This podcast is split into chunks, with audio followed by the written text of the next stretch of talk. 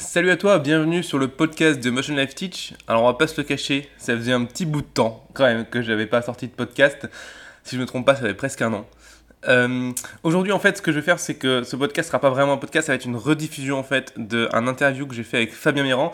Fabien Mirand, qui est un euh, pipeline TD à MacGuff et que j'ai interviewé sur ma chaîne YouTube. Vidéo qui a fait peu vues et finalement c'est aussi un format qui est très euh, pratique à écouter en podcast puisque le, le, contenu visuel n'est pas important. Ce qui est important, c'est plutôt ce que Fabien dit. Fabien va nous parler de comment il est arrivé à ce poste à, à MacGuff, comment il est devenu pipeline TD, euh, quel film il a fait pendant ses études, comment il a euh, trouvé et été engagé là-bas, quel parcours il a eu avant, dans quelle boîte il a travaillé avant. Bref, voilà, tu vas pouvoir comprendre tout son parcours et tout le process qu'il lui a mis en place pour arriver à cet objectif. C'est vraiment euh, un collègue que je connais très bien et qui bosse extrêmement bien. Donc crois-moi, tous les conseils qu'il peut donner sont vraiment d'une très bonne qualité. Donc je te voilà, je te teasais un petit peu le truc, je te dis euh, juste après le jingle, l'interview avec Fabien Méran. Jingle.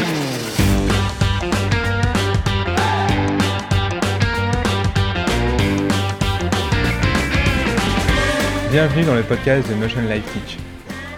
Le podcast où on parle de 3D, d'animation, d'effets spéciaux, de films, de mindset, de logiciels, bref, tout ce qui se rapporte à l'animation 3D, les effets spéciaux ou l'image de synthèse.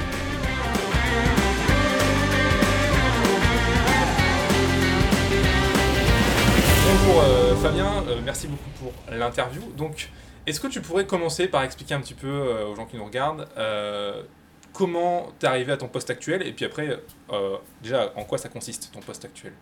Alors, moi, je suis arrivé à mon poste actuel directement après l'école, en fait. Donc, je suis sorti de Supinfocom en 2019.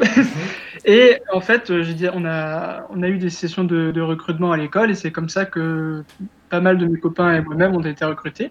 Donc, actuellement, je travaille chez MacGuff Belgium. Donc, c'est la filiale du groupe MacGuff qui détient Illumination. Enfin, un énorme groupe, c'est un peu comme Carrefour par exemple, et il y a la filière Illumination qui fait les mignons, moi moche et méchant. Il y a la filière Mifflin qui eux font les VFX et qui se basent à Paris. Et ils ont ouvert également une filiale en Belgique, donc MacGuff Belgium, et c'est là où je travaille avec euh, quelques copains de l'école. Et donc c'est une petite société qui comporte une cinquantaine d'employés. Ok, super. Et euh, mon poste actuel, en fait, c'est euh, Pipeline TD. Donc, en gros, je m'occupe de tout ce qui est le, bah, pipeline d'un film. Le pipeline, c'est quoi? C'est un peu, euh, c'est en gros la structure qui va regrouper les, travaux des différents artistes pour finalement faire un film. C'est-à-dire, c'est comme un, c'est vraiment un outil qui va harmoniser tout le film, qui va permettre de faire travailler les gens ensemble pour ainsi sortir le film dans de bonnes conditions. Donc moi, je travaille essentiellement sur ça et bah, ma journée consiste à, à coder, à faire du code, à faire du Python, euh, ce genre de trucs et c'est plutôt chouette. Voilà. Ok, top, top. Est-ce que tu, tu, pourrais expliquer un petit peu en, en détail ton, ton, parcours? Quelle école t'as fait? Par où t'as as, commencé? Combien d'années d'études t'as fait? Alors, euh, moi j'ai fait, euh, moi, fait une, un bac S. Mmh. Donc j'ai fait un bac S, j'étais très moyen. J'ai ensuite j'ai postulé à Supinfocom. C'est une école que je me suis rendu compte que je voulais faire très tard. À la base, je voulais faire du jeu vidéo, donc c'est comme ça que j'ai appris l'existence de Supinfo Game et ensuite du coup l'existence de Supinfocom. Mmh. Et, euh, et, en fait, euh, à la base, j'étais beaucoup plus attiré par le jeu vidéo, mais en, en, en me rendant compte en fait des, euh, des, des, postes, du métier, etc. Je me dis mais en fait l'animation, ça regroupe quand même pas mal de choses. Donc je me suis dit, je vais plutôt me tourner vers l'animation, et surtout qu'en faisant de l'animation, j'avais plutôt vu qu'on pouvait aussi peut-être tourner un peu dans le jeu vidéo. Bon, ça dépend, c'est un peu plus nuancé, mais voilà. C'est mmh. comme ça que je suis arrivé à Superfocom après le bac. D'accord. Donc, euh, donc voilà. Donc il y avait un concours. J'ai passé également des concours à, à Supinfocom Mopa, qui maintenant, enfin Arles, pardon, qui maintenant s'appelle Mopa. D'accord. Et, euh, et, donc voilà. Comment t'as ressenti un peu les, les, concours pour rentrer à Supinfocom de comment Comment tu les as ressentis les concours pour rentrer à Supinfocom Tu les as trouvés difficiles, faciles Stressant, forcément, comme n'importe quel, quel, concours, j'ai envie de dire. Donc, euh, je trouve que l'ambiance était peut-être pas la même entre les écoles. Peut-être dans à j'ai noté une petite différence entre Supinfocom Arles. J'avais peut-être senti plus dur celui de Arles, mmh. mais euh, mais sinon j'avais, c'était, on nous avait quand même pas mal briefé sur ce qu'on allait avoir, donc on était quand même assez préparé. On nous avait dit qu'il allait y avoir ci, ça, cela, et comme ci, comme ça. Donc on s'était plutôt préparé. Mais, mais ouais, bah, c'était quand même stressant. Il y avait quand même des enjeux, c'est comme tout, je pense. Donc après, j'ai pas testé non plus des très grandes écoles comme Gobelin, par exemple, dans le milieu de l'animation. -hmm. mais, ouais, puis bon, après, c'était une bonne expérience. Je pense que c'était vachement bien quand même, tout ça. Écoute, Donc, super. Juste pour information, est-ce que tu te souviens à peu près les épreuves que tu as eues ou pas? Alors, les épreuves que j'ai eues, en fait, euh, ça a été énormément de l'artistique, donc ça a été surtout une création de storyboard. Donc, il fallait faire un petit storyboard euh, dessiné à partir d'une histoire. Mhm. Euh, fallait ensuite également euh, faire un dessin de création. On avait un thème, et du coup, par exemple, un, un thème du style l'eau.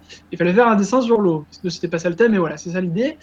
Il y avait une, un test de culture générale sur plusieurs pages où le but c'est de remplir. En fait, le but c'est de pas le remplir, le but c'est faire le plus possible, on va dire. D'accord.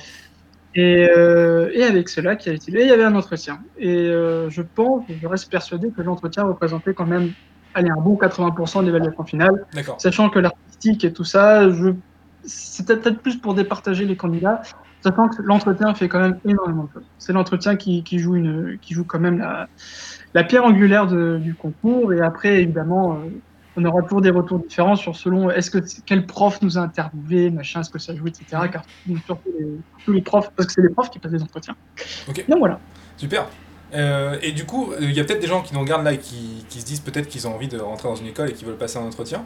Euh, Est-ce que tu aurais des conseils à leur donner à ces gens-là? Qu'est-ce qu'il faut qu'ils fassent comme euh, travaux? Qu'est-ce qu'il faut qu'ils ramènent? Euh, Comment il faut qu'ils soient, etc. Est-ce que tu as des choses à, à leur dire peut-être?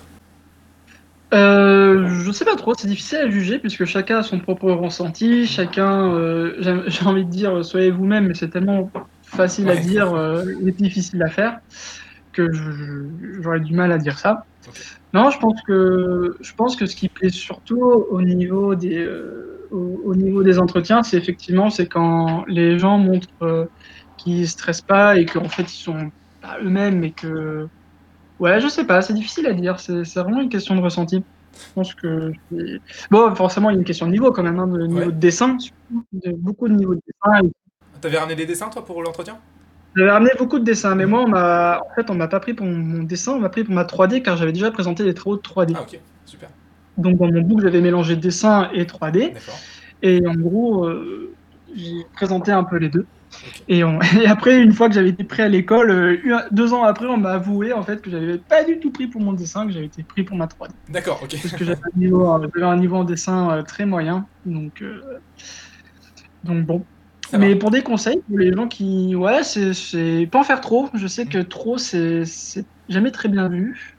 Vaut mieux être peut-être euh, vaut mieux être peut-être euh, un peu plus réservé et attendre qu'on nous pose des questions plutôt que s'étaler euh, étaler la confiture. D'accord, ok. Je, je pense, je pense. Mais après, bon, c'est. euh, Donc voilà. Nous, moi, quand j'avais passé le concours aux portes ouvertes, on m'avait dit il faut être passionné, il faut, il faut, avoir, le, il faut avoir la niaque, Mhm. etc. Et je pense que oui, c'est c'est plutôt vrai. Après, chacun a sa vision de ce que c'est passionné, qu'est-ce que c'est passionné. Bien sûr. C'est ce qu'on l'est, on peut être. Enfin, c'est- c'est c'est vraiment c'est c'est c'est difficile d'être objectif. C'est vraiment tout. C'est une question de ressenti. C'est une voilà quoi. Bon. Aussi, je pense qu'il y a une petite euh, petite part de curiosité qui- qu'ils aiment quand même beaucoup. C'est vrai qu'effectivement quand quand on montre qu'on est très curieux, qu'on s'intéresse à beaucoup de choses, qu'on est très ouvert, euh, ça, ça plaît. Sans pour autant étaler, euh, et vas-y que j'étale ma culture et que je voilà. Enfin. Ok. Cool, bah écoute, excellent, bah merci beaucoup. Euh, alors, du coup, j'aimerais revenir un petit peu sur le, sur le boulot que tu fais aujourd'hui à MacGuff. Est-ce que tu, tu penses que tu pourrais un petit peu euh, raconter euh, rapidement une journée type Comment tu arrives au boulot Comment ça marche? Est-ce que tu as un poste à disposition? Sur quel logiciel tu travailles? Voilà, histoire que, les, que quelqu'un qui n'y connaisse rien puisse un petit peu essayer de visualiser comment ça se passe, quoi. Ouais, alors en fait, le, le poste que j'ai actuellement, en gros, pour juste revenir un peu sur Sup, Mhm. euh, c'est-à-dire que Sup Infocom, à la base, il- en fait, on nous forme comme des généralistes. C'est-à-dire qu'on est vraiment formé pour être, euh, pour être des généralistes, pour pouvoir travailler sur tous les ensembles d'un film d'animation. Et en fait, euh, par exemple, le, code n'est pas forcément quelque chose qu'on nous enseigne. Bon, c'est c'est pas plus mal, donc bon, on pourra dire ce qu'on veut, mais, mais, mais on nous enseigne pas le code en fait. Et, et c'est vraiment les gens qui finissent à, à coder, c'est souvent par eux-mêmes en fait, par eux-mêmes. Et euh, Donc toi, tu as appris le code de, de ton côté, par toi-même? Euh, moi j'ai appris le code euh, un peu, oui, par moi-même, puis même par intérêt, parce qu'au bout d'un moment, euh, on, avait des tools qu'on avait besoin, et je me suis dit, il faut forcément que, au bout d'un moment, ça va être sérieux, donc voilà. Et du coup, à la sortie de, à la sortie de Sup, je voulais chercher en lighting à la base, parce que j'étais formé en lighting, et finalement, on m'a proposé un poste de, de TD, parce que sur le film de cinquième année, j'avais plutôt fait, j'avais plutôt eu cette casquette-là. Donc, on m'a embauché sur ça, contrairement à des postes de graphiste où c'est du coup beaucoup plus artistique. Mhm. Là, on m'avait vraiment embauché pour du code. Donc, c'est pour ça que généralement, quand on me demande d'expliquer euh, mon métier, que je dis que je suis dans le cinéma animation mais que je code, c'est Ah bon, tu, tu fais pas des Mickey? Si, je fais des Mickey. Voilà. Donc ma journée type, c'est en fait c'est un peu ça. C'est-à-dire que la, journée type, c'est que je, je, travaille sur, par exemple, on travaille sur un long projet de film d'animation en ce moment chez, chez MacGuff, qui va sortir euh, en fin d'année. Et donc euh, mon travail type, en fait, c'est comment dire Comment expliquer C'est je développe des outils, j'améliore des outils et je tente de mettre en place des outils via du développement en Python qui peuvent aider le studio à, à que tout le monde travaille main dans la main. En fait, euh, par exemple, euh, imaginons le film c'est une voiture. Bah, mon équipe et moi, on va être sur euh, programmer les robots qui assemblent la voiture. C'est un peu ça en fait. C'est-à-dire que nous, on touche pas à la voiture, mhm. on touche vraiment à la, chaîne d'assemblage de la voiture. C'est un peu ça. On peut, un peu se projeter comme ça. Et eux, les graphistes, vont la dessiner, vont faire les roues, la voiture, la carrosserie, etc. Et nous, on va travailler, on va développer des outils qui permettent de faire des roues. Voilà. Imager, ça donne à peu près ça. Donc, euh, donc nos réunions, on parle de ça, on parle d'outils, de comment mettre en place, de ce qu'attendent les graphistes, euh, les chefs animateurs, euh, les leads, etc. Quelles sont les attentes? Oh, on a un plan où on aimerait que, par exemple, la foule puisse tous courir de cette manière. Bon, ok, comment on va faire? Ok, donc là, on a une scène lourde, on a une jungle. Comment faudrait l'optimiser? Bon, on va peut-être faire comme ce genre de plan, ce genre de... Voilà. C'est voilà mes, mes journées. Ok, super. Écoute, merci. Et du coup, est-ce que tu peux nous donner tes horaires juste pour par curiosité? Alors, mes horaires, ils sont tous des relatifs. Hein. Je pense que par, par rapport à. Ouais, c'est nous, c'est 9h30, euh, 18h30. Euh, Donc on fait nous. Alors après, ça dépend entre la Belgique et la France, mais par exemple, euh, nous, on fait des semaines de, de 38 heures. D'accord. On fait des semaines de 38 heures et, et voilà. Ok, super. Bah, écoute, c'est top. C'est top. Bah, écoute, je te, je te remercie. Alors, est-ce que pour arriver à, à MacGuff, tu as fait plusieurs films. Euh, du coup, est-ce que tu pourrais en, en, parler un petit peu, ceux qui t'intéressent le plus, ou même euh, tous, dans ceux, que tu as envie de, présenter, si je puis dire? Euh, ouais, on a fait quand même eu, on a eu l'occasion de faire quelques films, euh, surtout pendant les études en fait. Ça c'est une, une, des chances, c'est-à-dire qu'on peut vraiment faire des, des, des, films avec des copains et de manière à peu près encadrée. On a un des, le premier film qu'on a fait, c'était un film d'une minute avec des petits trains. Bon, c'était pas, c'était plus un exercice que vraiment une, une, comment dire, une clé de réalisation. Et, euh, et c'est un film qu'on que j'ai fait tout seul pendant un an. Donc en fait, l'exercice c'était que chacun devait faire, euh, chacun devait faire un film d'une minute euh, qui pouvait regrouper tous les aspects d'un film d'animation, donc la lumière, les textures, l'animation et tout ça, tout ça. Mhm. Ensuite, voilà, ça c'était un des premiers films qu'on a fait. Ensuite, euh, on a eu l'occasion avec quatre copains de pouvoir réaliser un film pendant notre stage en fait, c'est-à-dire qu'au moment de rechercher le stage, parce que quand on était à Supinfocom, on devait faire des stages obligatoires, on, s'est dit qu'on aimerait faire un film entre copains et on a contacté des boîtes comme ça en leur présentant le projet. On s'est dit ça marchera jamais et on a eu un coup de bol monstrueux et une boîte a bien voulu nous, euh, nous embaucher pour un stage pour pouvoir faire notre film. Donc là, on a pu vraiment s'éclater parce que on voulait vraiment faire. Euh, parce que jusqu'à là, on avait fait des films qui étaient vraiment pas commandé, mais qui était plus dans le cadre d'un exercice d'école. Mhm. Et là, ça nous permettait vraiment de faire un film dans un milieu pro sur lequel vraiment on nous donnait pas carte blanche, mais ok les gars, faites vraiment euh, éclatez-vous. Donc du coup, vous avez envoyé un mail à la boîte en lui disant euh, bonjour, on va faire un stage, mais dans le stage, on fait notre film, on fait ce qu'on veut. Est-ce que vous êtes chaud? Ouais, alors c'était beaucoup beaucoup plus flou. C'était beaucoup plus flou. C'est-à-dire que nous, on avait un projet, on avait monté un PDF, on avait déjà une animatique, des carats etc. Ah, vous avez fait un gros travail en amont avant d'envoyer le mail à, aux entreprises. Exactement. Et euh, on a envoyé ça à la boîte. Donc la, la boîte, euh, pour info, c'est le studio Brunch. Donc c'est un studio dans le 10e arrondissement de Paris. Mhm. On leur a envoyé ça. Et ils nous ont dit, bah, euh, on n'a jamais fait ça auparavant, mais bon, allez, vous êtes pas cher, ça fait un film gratos, allez, on vous prend. Donc pour eux, c'était bénéf en fait, puisqu'ils pouvaient produire un film, mhm. ensuite ils pourraient le vendre, mais, mais vraiment en payant dix fois moins que d'un graphiste, un réel, un réel, etc. Quoi. Donc là, ils nous payaient pour un stage pour leur faire un film. Vu comme ça, ça fait un peu esclavagisme, mais nous, on était super contents parce que mhm. on dit, on va enfin pouvoir réaliser vraiment un truc à nous au sein d'une entreprise. Donc on a fait un film qui s'appelle Turbo Opera, donc c'est des films qui, des poissons qui chantent. Ça s'est fait sur à peu près euh, 5 mois. Ouais, un peu moins, 4 mois quand même, en tout. D'accord. Et à la fin, on avait le, film, le film dure 1 minute 30. Il n'est pas encore sur le web, ça, ce sera la, boîte qui, le, qui pourra le mettre sur le web, mais ça arrivera. Et voilà, donc on était très content du résultat et, euh, c'était notre film de, stage et c'est aussi un film qui nous a quand même permis d'étoffer nos showreels. Mhm. Donc, euh, on a- je sais qu'on a chacun a vraiment pu travailler euh, parce qu'on était quatre copains et chacun avait vraiment un peu son step euh, Mhm. sur lequel il voulait travailler et chacun s'est vraiment amusé à faire son step et, et on a beaucoup appris d'ailleurs sur ce projet. Super. Donc, Et coup, pour finir, ouais. le- oui, vas-y, euh, du coup, vous avez pu ré- réutiliser des plans de ce film dans votre reel, du coup. Absolument. Ok, super. Euh, du coup, t'avais terminé, excuse-moi. Euh, oui, je t'en prie. Et, euh, et le dernier film, c'est la, la- la pièce maîtresse. C'est euh, en gros à la fin des années de- des 50 Super Infocom, pour avoir le diplôme, on doit réaliser un, faire un film en équipe à, entre 5 et 7 personnes pendant pratiquement un an et demi, deux ans. On doit réaliser un film, donc de A à Z.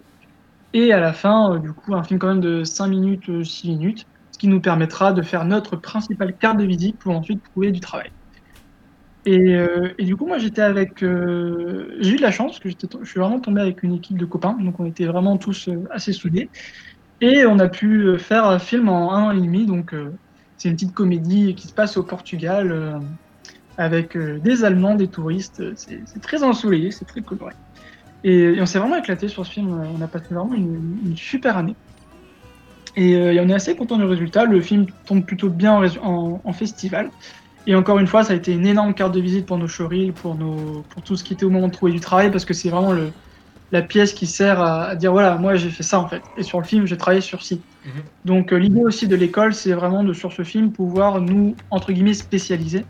C'est-à-dire, euh, à travers ce film, vraiment dire voilà, moi je, je fais du lighting, je fais de l'animation, je fais des textures. Je fais ce genre de choses pour ensuite trouver un travail. Et du coup, est-ce que toi, tu t'étais déjà spécialisé en pipeline sur ce film-là ou pas du tout? Pas du tout, pas du tout, pas du tout. C'est euh, à la base le code, c'était vraiment un, plus un coup de pouce Mhm. de temps en temps sur certains outils. Et à la fin du film, en fait, euh, j'en ai fait tellement que je me suis dit ah c'est c'est plutôt pas mal le code.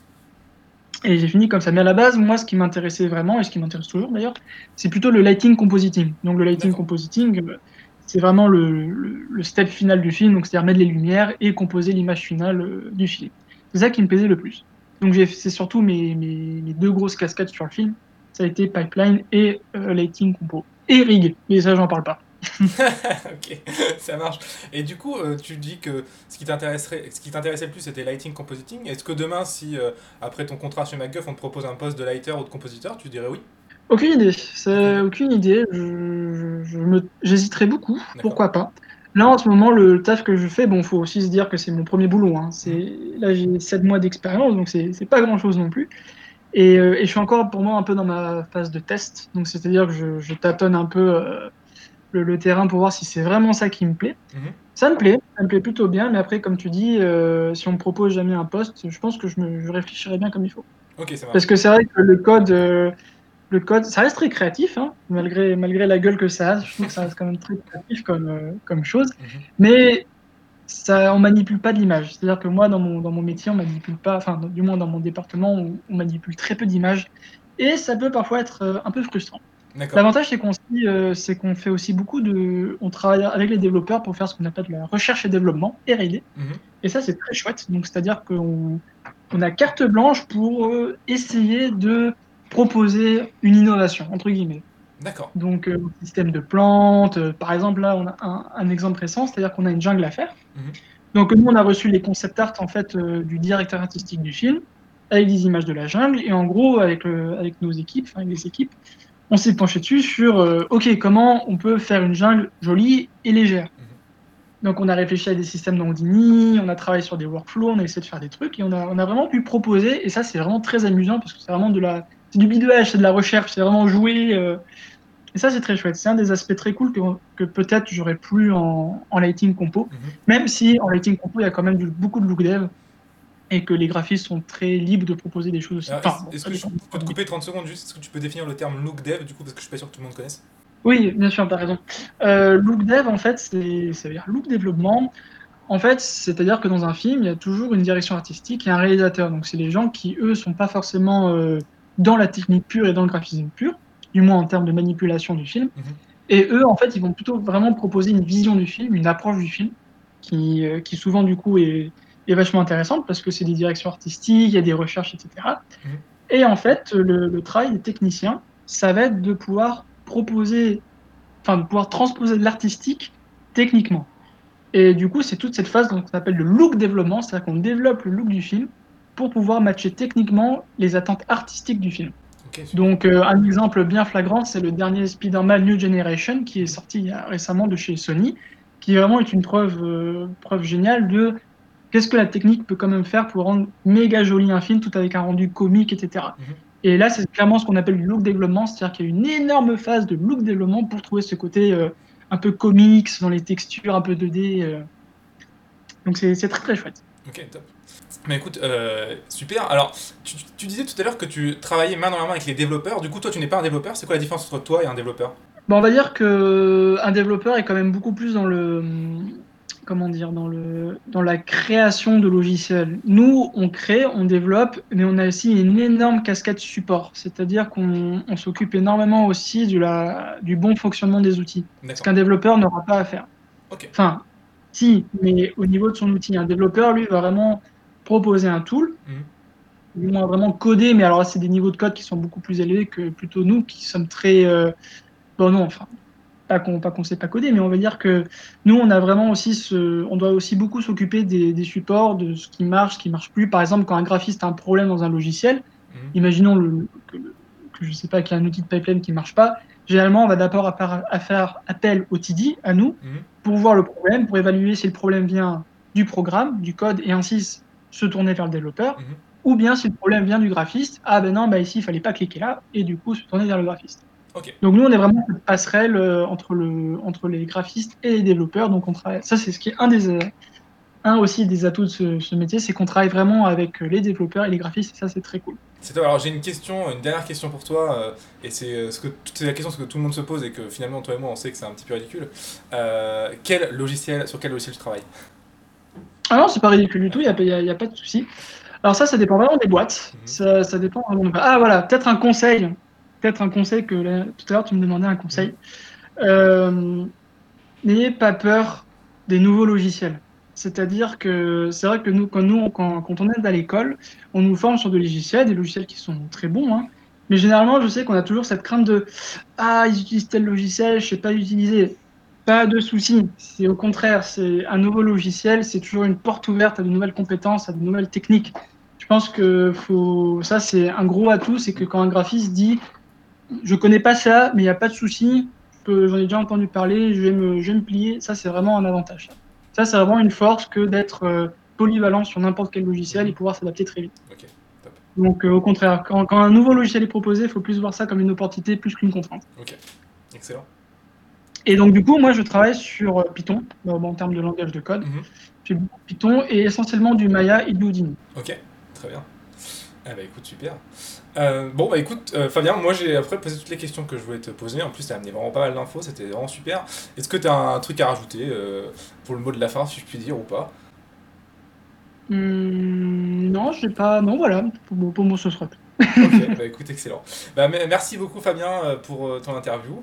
Et puis alors, euh, dernière chose, est-ce que tu pourrais euh, me dire et nous dire où est-ce que les gens peuvent retrouver- te retrouver? Est-ce que tu as un showreel, un lien vers un- une page LinkedIn ou un truc comme ça euh, que je pourrais mettre en, en lien bien sûr dans la description pour que les gens puissent voir un petit peu ce que tu fais? Non, j'ai pas grand chose. Je suis assez discret sur, sur. Internet. Euh, Bien LinkedIn. Mhm. Donc, Fabien, bon, je, je te l'enverrai. Tu pourras- Ouais, je mettrai le lien en dessous, tout à fait. Ça marche. Peut-être un showreel Et, ou pas et voilà, et c'est tout. Et c'est tout. Ça marche, C'est- c'est super. tout. Après, un Vimeo, mais le Vimeo est directement dans LinkedIn. Enfin, Le bref. Vimeo est dans LinkedIn, ok, parfait. Bon, bah très bien. Et ben Ouais. écoute, Fabien, je te remercie infiniment. Et puis, euh, bon courage pour la suite à, à MacGuff, du coup. Eh ben, écoute, merci beaucoup, Romain. Et voilà, c'est la fin de ce podcast. J'espère qu'il t'a plu. J'espère que Fabien a pu te donner beaucoup de tips et que ça va te servir, toi, dans ta vie euh, d'artiste 3D et dans ta vie professionnelle. Si jamais euh, ce podcast t'a plu, je t'invite à aller mettre 5 petites étoiles sur iTunes ou sur euh, ta plateforme de podcast préférée. Donc, si tu es sur Android, ça peut être Podcast, podcast Addict ou que sais-je. Euh, ça aide le podcast à être référencé, à ce que les gens l'écoutent un petit peu plus. Et ça, c'est vraiment excellent. Deuxièmement, euh, si tu veux en voir plus, si tu veux avoir plus de contenu, je t'invite à te rendre sur le site de Motion Life Teach, donc teach.motion-life.com, et à te rendre en bas de la page et à cliquer sur une des deux solutions pour apprendre la 3D gratuitement. Donc tu as le choix entre les 7 erreurs et les un peu plus de 200 tutoriels gratuits. Je te conseille, si tu es débutant, de partir sur les 7 erreurs. C'est vraiment la base de la base pour démarrer la 3D. C'est gratuit, tu reçois une erreur par semaine et euh, une erreur et l'explication sur comment la résoudre.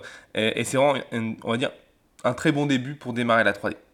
Voilà, j'espère que ça t'a plu et je te dis évidemment à la prochaine. Salut